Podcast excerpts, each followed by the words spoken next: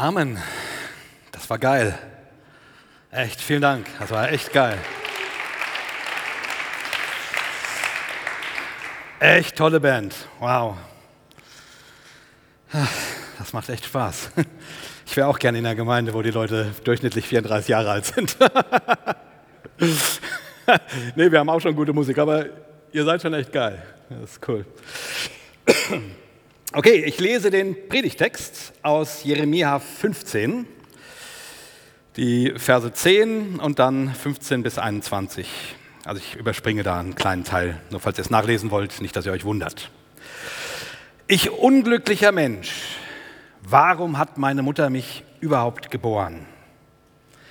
Jeder im Land streitet mit mir und bekämpft mich. Ich habe niemals Geld gegen Wucherzinsen verliehen und schulde niemandem etwas. Trotzdem verfluchen mich alle. Herr, du siehst doch alles. Denk an mich und setz dich für mich ein. Lass meine Feinde ihre gerechte Strafe bekommen. Halte deinen Zorn gegen sie nicht länger zurück, sonst komme ich noch um.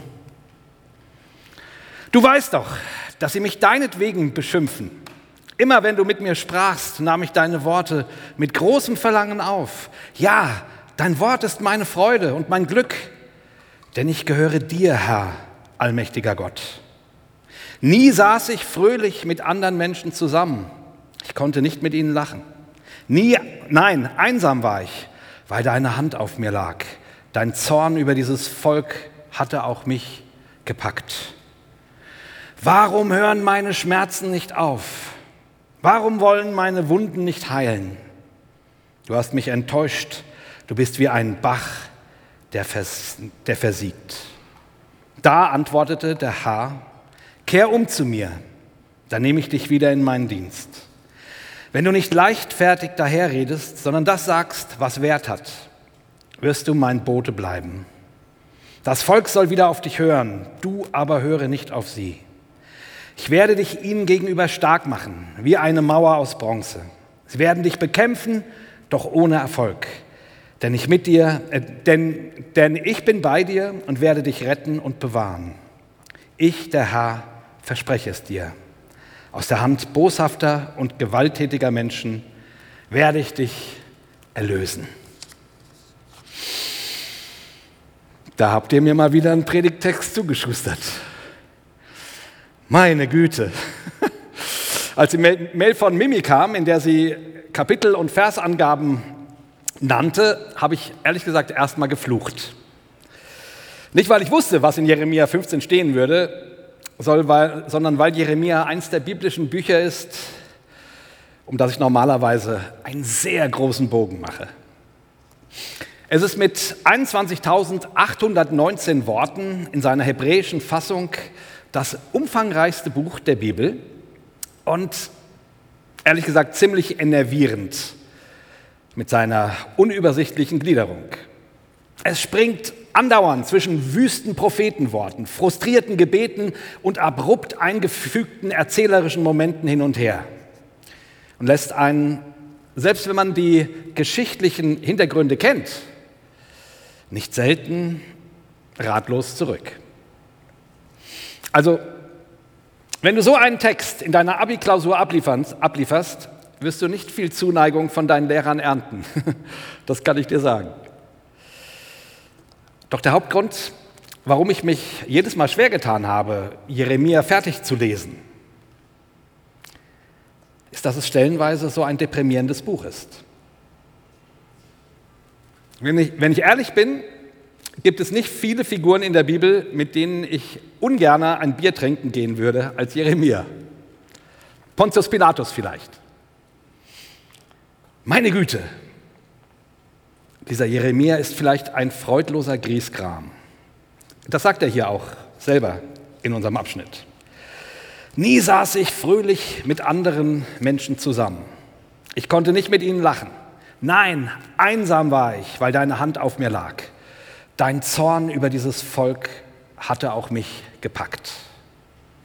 Und so geht das in einer Tour. Eine göttliche Gerichtsandrohung nach der nächsten. Eine furchteinflößender als die andere. Und man merkt beim Lesen richtig, dass das Jeremia selber zusetzt. Er mag seine Botschaft nicht besonders. Und die Leute mögen sie auch nicht. Sie? Ihn. Jeremia ist der, bei dem alle mit den Augen rollen, wenn er hereinkommt. Und dabei macht er nur das, was Gott ihm aufgetragen hat. Und selbst das hat sich die arme Sau nicht ausgesucht. Als er die göttliche Berufung zum Propheten erfährt, versucht er sich herauszuwinden. Aber Gott lässt sich einfach nicht davon überzeugen, dass Jeremia für den Job nicht taugt. Irgendwie ist Jeremia eine tragische Figur und ein Hardliner zugleich. Ein depressiver Ex Extremist könnte man vielleicht sagen. Er ist mindestens der Typ in den schmuddeligen Klamotten, der in der Fußgängerzone mit seinem Das Ende ist Nahschild auftaucht. Gleichzeitig ist er aber auch unglaublich wortgewaltig. Wenn er spricht, knallt's. Im Positiven wie im Negativen. Er hat eine der, einige der wundervollsten Zusagen Gottes formuliert und eine der harschesten, einige der harschesten Zurechtweisungen. Er kann schimpfen wie ein Rohrspatz. Und wenn man es so betrachtet, ist er doch wieder ein ziemlich interessanter Typ. Ich glaube, was ihn mir schwer zugänglich macht, ist dieses kompromisslose Entweder-Oder. Da gibt es wenig Zwischenraum, kein Grau, nichts, worüber man diskutieren dürfte. Ehrlich gesagt, das gefällt mir überhaupt nicht. Ich kann mit solchen Leuten nur schwer umgehen. Und überhaupt, wenn sie dann ständig nur davon reden, wie schlimm alles ist und dass alles den Bach runtergeht. Oh, furchtbar. Mir machen Hardliner schnell Angst, weil ich mich dann immer lauwarm fühle und denke, ich müsste irgendwie so ticken wie die. Aber es ist natürlich Quatsch. Genauso kann einem die Gerichtstheologie im Jeremia-Buch Angst einjagen. Wenn du dein Gottesbild bloß aus dieser Schrift beziehst, wird es eine düstere Grundfarbe bekommen. Ich weiß jedenfalls nicht, wie es diese nicht kriegen sollte. Das Interessante an der Bibel ist ja, dass sie eben nicht dazu taugt, irgendwo eine Seite aufzuschlagen, um herauszufinden, was Gott von dir will. Das geht nicht. Die Bibel rüttelt sich selber zurecht. Erst aus, vielen, erst aus ihren vielen unterschiedlichen Perspektiven entsteht ein Bild. Das ist ihr Selbstverständnis. Erst aus ihren vielen unterschiedlichen Perspektiven entsteht ein Bild. Selbst Jesus wird uns in vier verschiedenen Versionen vorgestellt. Leg mal das Markus-Evangelium neben das Johannesevangelium. Nahezu komplett unterschiedliche Blicke auf Jesus. Streckenweise so, als ob es um zwei verschiedene Menschen ginge. Und dann gibt es noch zwei zusätzliche Perspektiven obendrauf, mit ihren ganz eigenen Betonungen. Ja, wie ist Gott, äh, ja, wie ist Gott denn nun? So oder so oder so? Die Bibel rüttelt sich selbst zurecht. Und das tut sie eben nicht auf einer akademischen Ebene, sondern auf der der menschlichen Erfahrung. Ihre Protagonisten sind echte Menschen mit echtem Leben. Künstler, Hirten, Hardliner und Huren. Sie bespielt das ganze Spektrum menschlicher Psychogramme. Es wäre fatal, aus einer ihrer Schriften zu folgen, man sollte diese oder jene Persönlichkeit an den Tag legen. Aber gleichzeitig heißt das natürlich, dass auch Hardliner dazugehören. Sie nerven wie Sau, sind aber genauso willkommen. Ich finde das wichtig. Man verzweifelt sonst so schnell an biblischen Schriften. Oder schmeißt sich nur auf das, was einem eh entspricht. das ist ja auch irgendwie langweilig. Ihre, multipli ihre multiplen Perspektiven sind Programm. Und das gilt ja auch für uns. Im Hossa Talk, der heute Mittag erscheint, sprechen wir mit Heino Falke, einem Astrophysiker von echtem Weltrang. Er ist derjenige, der letztes Jahr das erste Foto eines schwarzen Loches gemacht hat. Kleiner Werbeblock quasi. Aber es hat was damit zu tun. Außerdem ist er Christ und ein wirklich spannender Mensch. Das war ein super faszinierendes Gespräch. Das schwarze Loch, das, das fotografiert wurde, ist sage und schreibe 55 Millionen Lichtjahre entfernt. 55 Millionen Lichtjahre. Wir sprachen mit ihm über diese unermessliche Weite des Weltraums und dabei wurde mir mal wieder bewusst, wie unterschiedlich verschiedene Persönlichkeitstypen auf das Leben reagieren. Ich bin der Typ, den zum Beispiel allein die Zahl 55 Millionen Lichtjahre an Gott zweifeln lässt. Wozu soll das denn bitte gut sein? Tausende von Lichtjahren leerer Raum bis zur nächsten Gal Galaxie? Ich persönlich reagiere auf so eine Information mit einem großen What the fuck? Andere reagieren komplett umgedreht. Für sie ist die Größe des Universums ein deutlicher Beleg für die Größe Gottes. Und Heino Falke wiederum geht damit noch mal ganz anders um. Nämlich wieder noch. Er ist ganz der Wissenschaftler, der ins Weltall blickt und misst und forscht und währenddessen auch Christus. Das schien für ihn wenig mit der Frage zu tun zu haben, ob es Gott gibt oder nicht. Verschiedene Persönlichkeiten, verschiedene Einsichten und Fragen. Wir brauchen einander. Wir rütteln uns gegenseitig miteinander zurecht. Und das bringt mich zurück zu Jeremia. Denn so sehr mich persönlich seine schizoide Persönlichkeit nervt, so sehr mich seine Gerichtsreden verstören können, so sehr muss ich eingestehen, dass er einen wichtigen Job gemacht hat. Und nicht bloß wegen seiner Wortgewalt. Das Buch des Propheten Jeremia reflektiert ja einen der furchtbarsten Momente im jüdischen Volk. Der Prophet sieht das Unheil kommen, sieht kommen, dass die Babylonier Jerusalem dem Erdboden gleichmachen und das jüdische Volk in die Gefangenschaft des, babylonischen Exils verschleppen werden. Er sieht das Blutvergießen förmlich auf sie zurollen.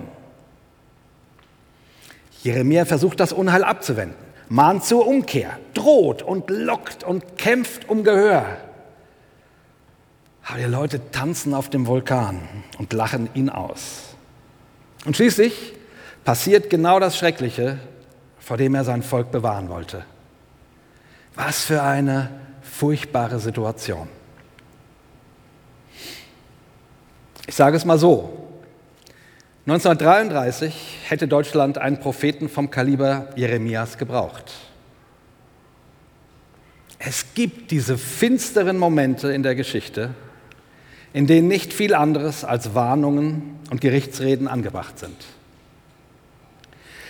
Zumindest wäre mir wohler, wenn die Christenheit dem Führer damals nicht nach dem Mund geredet, sondern es besser mit einem wie Jeremia gehalten hätte.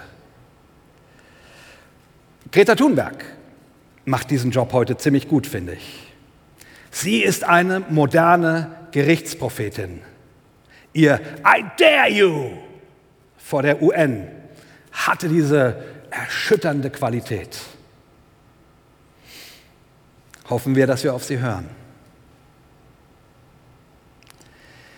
Bisher habe ich noch nicht viel zum Predigttext gesagt, aber mir war wichtig, Jeremia zunächst kritisch zu würdigen, bevor wir uns mit den Dämonen seiner Persönlichkeit, mit seinen ureigenen inneren Konflikten beschäftigen.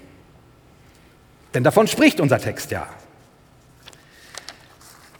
Jeremia ist das exakte Gegenteil eines Strahlemanns. Er ist ein am Leben Verzweifelter.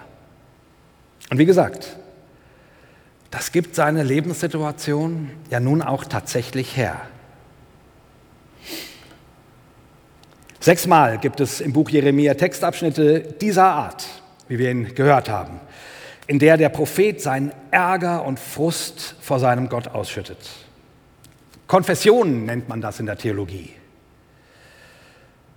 Ich unglücklicher Mensch, Warum hat meine Mutter mich überhaupt geboren?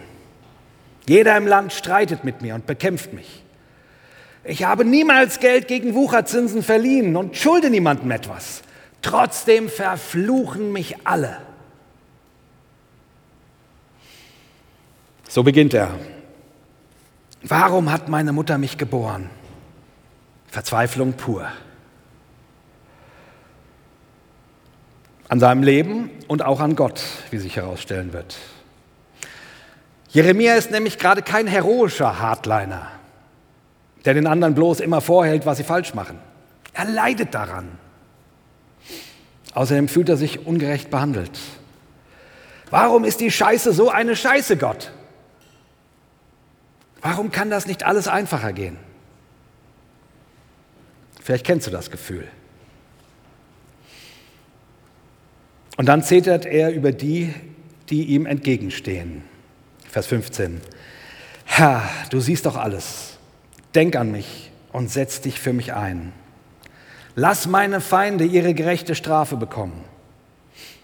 Halte deinen Zorn gegen sie nicht länger zurück, sonst komme ich noch um.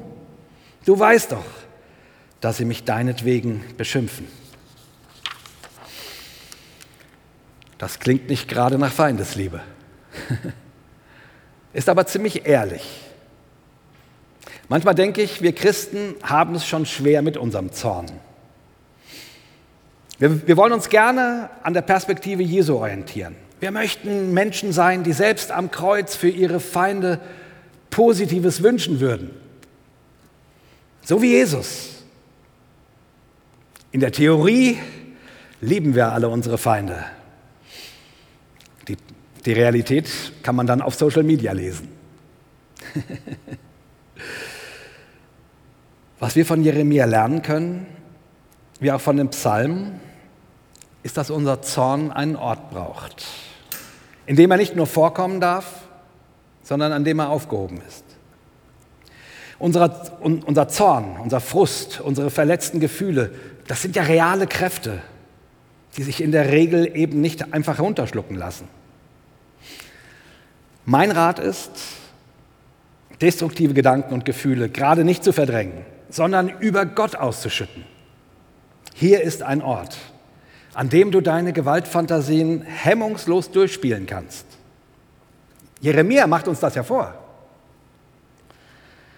Es ist ein Unterschied, ob du dir von Gott wünschst, jemand möge tot umfallen, oder ob du ihm tatsächlich den Schädel einschlägst. Das erste ist erlaubt, für das zweite kommst du zurecht ins Gefängnis. Feindesliebe ist das Ziel, daran gibt es für Jesus Leute keinen Zweifel.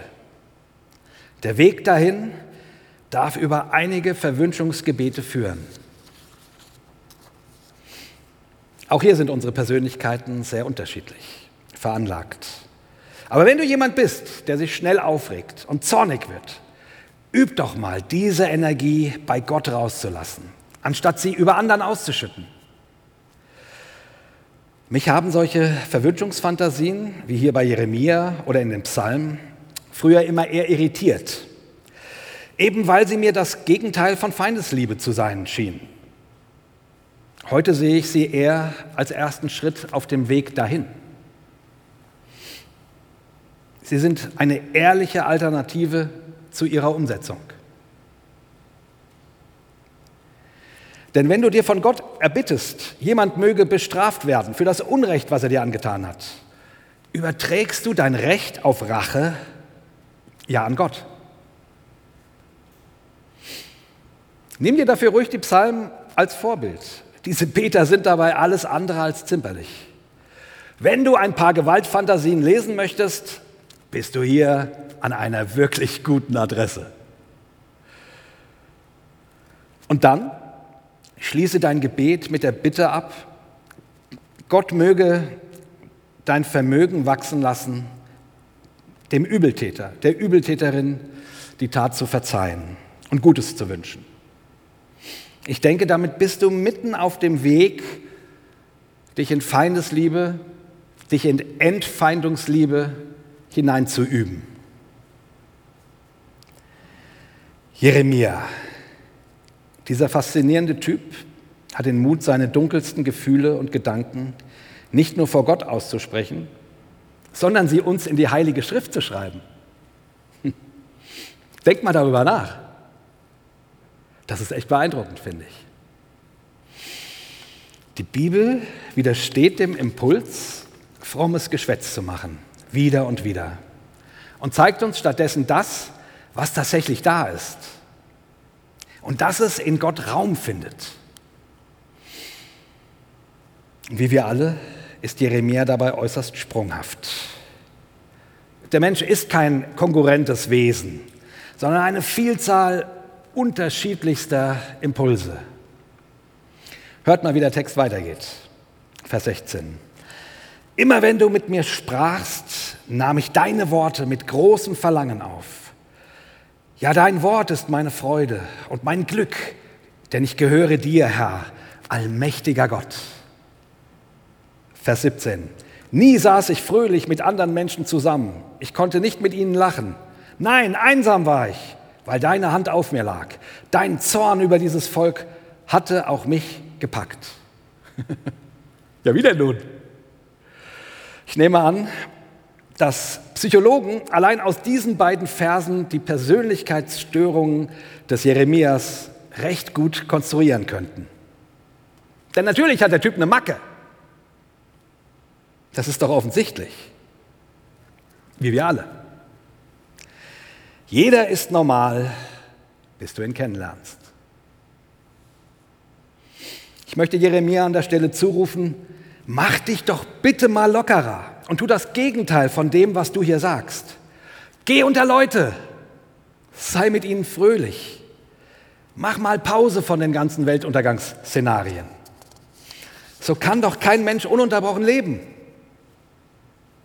Hab doch mal ein bisschen Spaß, verdammt normal. Aber wahrscheinlich würde das nicht viel bringen. Denn wie wir alle steckt Jeremia ja auch in seinen Mustern fest. Das ist ja der Witz, auf den Jesus versucht hinzuweisen, wenn er rät, dass wir uns um den Balken in unserem eigenen Auge kümmern sollen. Hey Jeremia, warum bist du eigentlich so blöd? sagt der Typ, der Blödheit als Leistungskurs belegt hat. Meistens dauert es doch ziemlich lange, bis wir uns selbst auf die Schliche kommen. Ich finde es tröstlich, dass das alles in Gott Platz hat. Du bist mit deinen Neurosen und Widersprüchen und Blödsinnigkeiten und Unmöglichkeiten bei Gott willkommen und aufgehoben. Das macht Jeremia uns hier ja vor. Und wie man an Jeremia sehen kann, ist das nicht immer leicht auf die Reihe zu kriegen. Ich hoffe, ihr habt noch im Ohr, was, was Jere, äh, wie Jeremia gerade noch davon gesprochen hat, dass Gottes Wort seine Freude und sein Glück ist. Denn im nächsten Vers verwirft er das wieder. Vers 18. Warum hören meine Schmerzen nicht auf? Warum wollen meine Wunden nicht heilen? Du hast mich enttäuscht. Du bist wie ein Bach, der versiegt. Gott, du hast mich enttäuscht. Du bist wie ein ausgetrockneter Bach. Puh. Ist es nicht geil, dass solche Sätze in der Heiligen Schrift stehen? Wenn du mich fragst, ob es erlaubt ist, an Gott zu zweifeln, hier hast du die Antwort. Auch darin ist dieser Hardliner mit Depressionen so wundervoll ehrlich. Und wie gesagt, das ist der Typ, der in wenigen Versen wieder brüllen wird, so spricht der Herr, bla bla bla, Feuer und Schwefel, keiner entkommt Gottes Zorn. Ist der gleiche Typ. Aber an dieser Stelle lässt er uns in sein verwundetes Herz schauen. Gott ist keine Kraftquelle mehr für ihn, sondern ein versiegter Bach. Das hat genauso Platz wie das andere. Boah, das finde ich beeindruckend. Und das hilft mir, barmherziger mit Jeremia zu sein. Und auch mit mir selbst. Und mit dir. Wie gesagt, Jeremia ist auch nur ein Mensch. Und anscheinend ein ganz schön einsamer. Gottes Antwort an ihn, an ihn ist, die Perspektive zu ändern, sich zurecht rütteln zu lassen. Vers 19. Da antwortete der Herr, kehr um zu mir, dann nehme ich dich wieder in meinen Dienst. Wenn du nicht leichtfertig daherredest, sondern das sagst, sagst, was Wert hat, wirst du mein Bote bleiben. Ich lese das hier nicht als Rüffel, sondern als einen Rettungsring, der einem Ertrinkenden zugeworfen wird. Richte dich neu aus, Jeremia. Ich bin immer noch da. Ich habe dich nicht verlassen. Manchmal wünschen wir uns anstelle solcher Worte, dass Gott einfach die ganze Situation ändert. Dass das, was uns bedroht oder ängstigt oder verletzt, einfach wieder verschwindet. Dass die Welt wieder schön ist und die heranziehenden Babylonier es sich noch einmal anders überlegen. Nun, das ist oft genug leider keine Option. Ich bete sehr gerne das Gebet der anonymen Alkoholiker. Gott, gib mir die Gelassenheit, Dinge hinzunehmen, die ich nicht ändern kann. Und den Mut, die Dinge zu ändern, die ich ändern kann. Und die Weisheit, das eine vom anderen zu unterscheiden. Ich finde, das ist eines der weisesten Gebete, was ich kenne. Und oft genug bleibt einem keine andere Option. Gottes Zuspruch an Jeremia hat eine ganz ähnliche Funktion, denke ich. Orientiere dich wieder. Du bist nicht allein. Es geht weiter. Es gäbe wahrscheinlich noch ziemlich viel über unseren Text zu sagen, aber ich will es für heute dabei belassen. Ich nehme vor allem mit, dass Gott mit tatsächlichen, echten Menschen unterwegs ist. Mit Hardlinern und Huren, mit Schwächlingen und Schwachköpfen, mit Zornigen und Zermürbten. Und dass wir bei Gott tatsächlich Platz haben. Jeder. Egal wie zerbeult wir sind oder uns vorkommen. Und dass wir all die anderen Zerbeulten brauchen, um uns gegenseitig zurechtzurütteln und uns klarzumachen, dass Gottes Gnade uns nie verlässt. Und der Friede Gottes, der höher ist als alle Vernunft, bewahre unsere Herzen in Christus Jesus, unserem Herrn. Amen.